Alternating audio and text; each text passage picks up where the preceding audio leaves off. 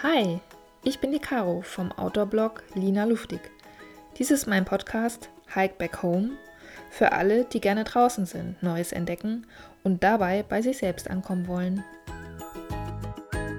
In meiner heutigen Podcast-Episode geht es um die Basis der Achtsamkeit, um den inneren Beobachter. Wie mich eine Berg-Sommerwiese auf dieses Thema gebracht hat und warum auch du deinen Beobachter trainieren solltest, das erfährst du gleich. Viel Spaß beim Zuhören. Ja, hallo ihr Lieben. Ich äh, wollte schon immer mal eine Episode von einer Bergwiese aufnehmen. Nur das ist tatsächlich nicht so einfach, weil es meistens so ein bisschen windig ist auf dem Berg. Aber ich glaube, heute geht's. Es ist ein wunderschöner, sonniger Sommertag. Ich sitze also auf einer Bergwiese und gucke mir das Mangfallgebirge an, beziehungsweise die Berge da hinten. Da weiß ich gar nicht so genau, was das für ein Gebirge ist. Auf jeden Fall sind sie ein bisschen höher. Äh, sie sind noch schneebedeckt. Dabei ist es äh, tatsächlich schon kurze Hosen warm, wie man so schön sagt. Genau, ich sitze also auf dieser Wiese. Ich war vorher beim Gipfel, beim Gipfelkreuz. Und da habe ich es aber tatsächlich nicht lange ausgehalten, weil da ein Verkehr ist, wie auf dem Jahrmarkt. Ich sag's euch. Also der Gipfel ist ja meistens vom Platz her sehr eingeschränkt, weil das so der höchste, der höchste Punkt eines Gipfels ist. Und da wollen sie natürlich alle hin.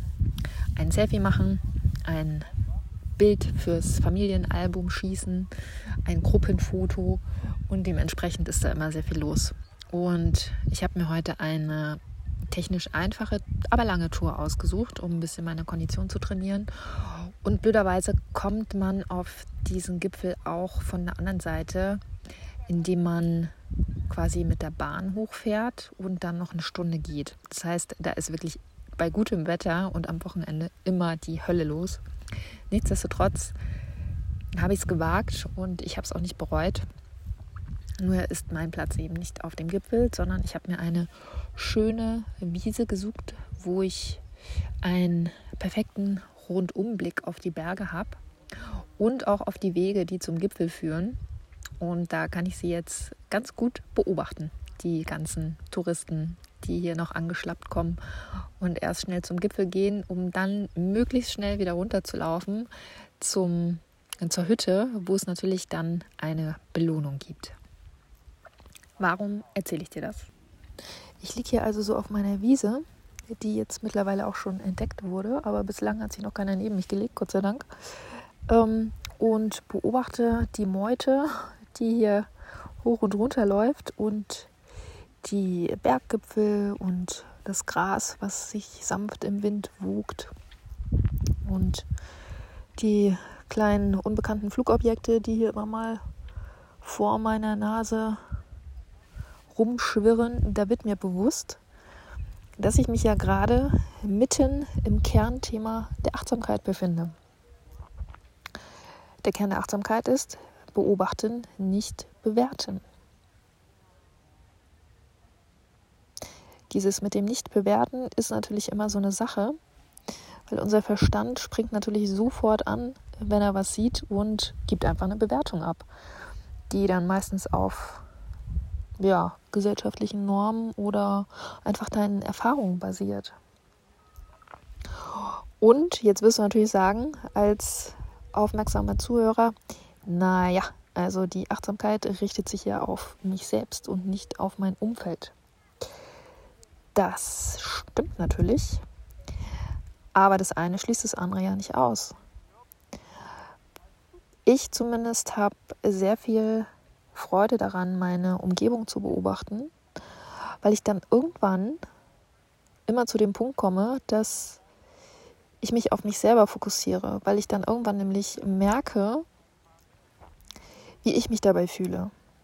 Also dieser Beobachter ist ja nicht getrennt. Also dieser Beobachter oder das Über-Ich oder das Higher Self oder wie auch immer du das benennen magst, ist ja eine Instanz, die hat ja nicht verschiedene Versionen, sondern das ist dein Beobachterpunkt. Und dein Beobachter kann eben Dinge im Außen beobachten und kann praktischerweise auch gleichzeitig beobachten, wie du damit umgehst, beziehungsweise ob und wenn ja, welche Programme bei dir anspringen. Und genau das ist der entscheidende Punkt, weil du kannst nichts in deinem Leben verändern, wenn du nicht weißt, womit du dich selber zurückhältst oder womit du dich selber blockierst oder welche Programme bei dir ablaufen. Also dieses Beobachten ist wirklich so die Basis für alles. Die Basis, um die Basis, um an deine jetzt wird ja doch ein bisschen windig. Also es ist die Basis, um an deine Intuition ranzukommen. Es ist die Basis, um deine Kreativität freizulegen. Es ist auch die Basis, um Dinge loszulassen. Weil du musst ja erstmal wissen, warum du es nicht ganz automatisch schaffst, Dinge loszulassen. Also ich glaube, du verstehst, was ich, was ich meine. Und man kann es auch wirklich sehr spielerisch üben. Wie gesagt, ich äh, liege jetzt hier gerade auf einer wunderschönen Sommeralmwiese. So ein bisschen wie bei Heidi. Damit du ein, ein Bild vor Augen hast. Und im Grunde genommen haben wir das früher auch schon gespielt. Ich sehe was, was du nicht siehst. Da haben wir auch uns Dinge aus dem Außen gesucht und waren quasi der Beobachter beziehungsweise haben das Ganze spielerisch verpackt und genau so kannst du auch vorgehen. Ja, es ist halt tatsächlich herausfordernd, wenn du aus einem deinem Alltag rauskommst und jetzt sollst du einfach mal anfangen, dich selber zu beobachten. Da springt dein Verstand sofort an und sagt, na, da habe ich keine Zeit für oder nee, gibt's nichts zu beobachten oder sonst irgendwelche Gedanken, die dir dann sicherlich immer gleich ähm, einschießen, wenn du raus in die Natur gehst und erstmal die Natur ganz entspannt auf dich wirken lässt und vielleicht einfach Dinge benennst, die du siehst. Einfach um aus deinem Gedankenkarussell rauszukommen. Ja, also das können ja auch ganz banale Dinge sein, wie ein, ein grüner, etwas knorriger Baum, der es vermutlich nicht mehr zum Tannenbaum schafft, weil er schon so verkrepelt aussieht. Also sei da wirklich konkret, mach da ein Spiel draus und du wirst merken, dass sich das von deinem Verstand erstmal ablenkt. Und Ablenkung ist in dem Fall auf jeden Fall gewünscht, weil solange dein Gedankenkarussell einfach kreist, wirst du es nur schaffen, wenn du schon geübt bist, einfach die Beobachterrolle einzunehmen. Ja, also du könntest natürlich auch sagen, oder als dein Beobachter agieren und deine Gedanken beobachten. Das wäre natürlich so der, der nächste Step. Ein weiterer Step ist wirklich, wenn du draußen bist, wenn du in einer anderen Umgebung bist und entspannt ein bisschen die Natur auf dich hast wirken lassen, beziehungsweise hm, dass ich beobachte meine Außenwelt erstmal ein bisschen eine Weile lang praktiziert hast, bis du wirklich merkst, du bist entspannter, du bist gelöster, du bist viel aufnahmebereiter, dann kannst du dich fragen, und zwar aus deinem Beobachter heraus, nicht aus deinem Verstand. Dein Verstand wird dir nämlich sofort irgendwelche Dinge sagen, die sein müssen. So nach dem Motto, naja, ich bin ja jetzt draußen, ich muss mich gut fühlen. Nein, darum geht es nicht, sondern es geht wirklich darum, dass du anfängst, deinen neutralen Beobachter einzuschalten und in dem Moment dich einfach fragst und ganz intuitiv darauf antwortest. Also nicht lange drüber nachdenken, sondern wirklich fragst, wie geht es mir gerade? Wo fühle ich meine Sohlen? Vielleicht läufst du ja barfuß über eine Wiese, so wie ich, oder liegst barfuß auf einer Wiese. Wo spüre ich vielleicht ein, ein Schmerz oder eine Traurigkeit in meinem Körper, eine Enge? Oder spürst du vielleicht Weite, Harmonie, Wärme, so mehr in die positive Richtung. Also dich selber einfach fragst, okay, wie geht's dir gerade? Und das dann beobachtest, was dann dabei aufsteigt. Das ist wirklich eine ganz, ganz spannende Sache, die, wenn du sie draußen öfter übst, also wenn du wirklich raus aus deinem Alltag bist und die da wirklich öfter übst oder zum Beispiel auch im, im Urlaub, am Strand, äh, je nachdem, wo du Urlaub machst, dann kannst du die auch in deinen Alltag einbauen. Also es wäre tatsächlich wichtig, dass du diesen Beobachtermodus, wenn du dann irgendwann ein bisschen geübter bist, zu jeder Zeit anschalten kannst und dich beobachtest und dich fragst, hey, ist es jetzt wirklich gerade das, was mich nach vorne bringt? Was brauche ich gerade? Was braucht mein Körper gerade? Was brauche ich gerade, um weiterzukommen? Also du kannst dir ein, ein kleines Fragenset vielleicht zusammenstellen, wo du genau weißt, okay, diese Fragen resonieren mit dir. Diese Fragen bringen dich in deinen Beobachter, auch wenn der Verstand vielleicht mitplappert. Das darf er ja ruhig. Die Kunst ist wirklich zu unterscheiden, weil der Beobachter bewertet nie.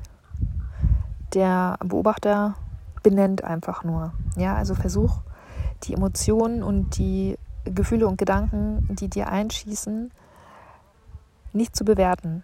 Weil sobald du sie bewertest, bist du im Grunde genommen schon wieder raus aus der Achtsamkeit, weil dein Verstand oder deine Programme, die so in dir schlummern, in dir einfach sagen, wie es sein soll oder wie es schon immer war. So nach dem Motto, das haben wir doch schon immer so gedacht oder gemacht. Genau, spannende Sache, oder? Und es lohnt sich auf jeden Fall, den Beobachter zu trainieren, zu festigen, weil dann kannst du ihn auch anwenden in verschiedenen Situationen. Also du brauchst ihn zum Beispiel, wenn du ein Thema loslassen möchtest oder wenn du dich, wie gesagt, mit deiner Intuition stärker verbinden möchtest, ja, in allen Lebensbereichen. Und deswegen, wenn du dich gerade mit dem Thema vielleicht beschäftigst oder anfängst, in einen persönlichen Change-Prozess einzusteigen, weil du gerade vor einer Entscheidung stehst oder jemand dir vielleicht eine Entscheidung abgenommen hat, wer weiß, dann ist dieses Thema Beobachter Gold wert. Genau, das ist mir jetzt gerade so eingefallen, während ich hier auf meiner Sommerwiese liege. Also die Natur inspiriert mich tatsächlich immer wieder zu diesen achtsamen Themen, weil sie es uns so leicht macht, uns einfach mit uns selber zu beschäftigen, beziehungsweise uns auch so viele Beispiele gibt, die wir dann auf uns münzen können. So, jetzt wird es hier ein bisschen voller. Ich glaube, man hört es auch so ein bisschen im Hintergrund. Die äh, Kühe schlafen schon.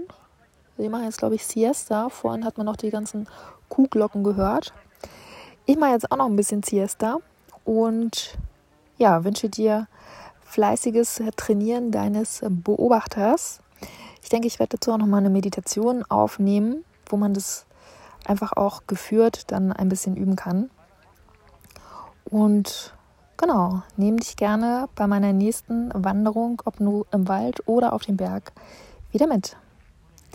Also, bis dahin.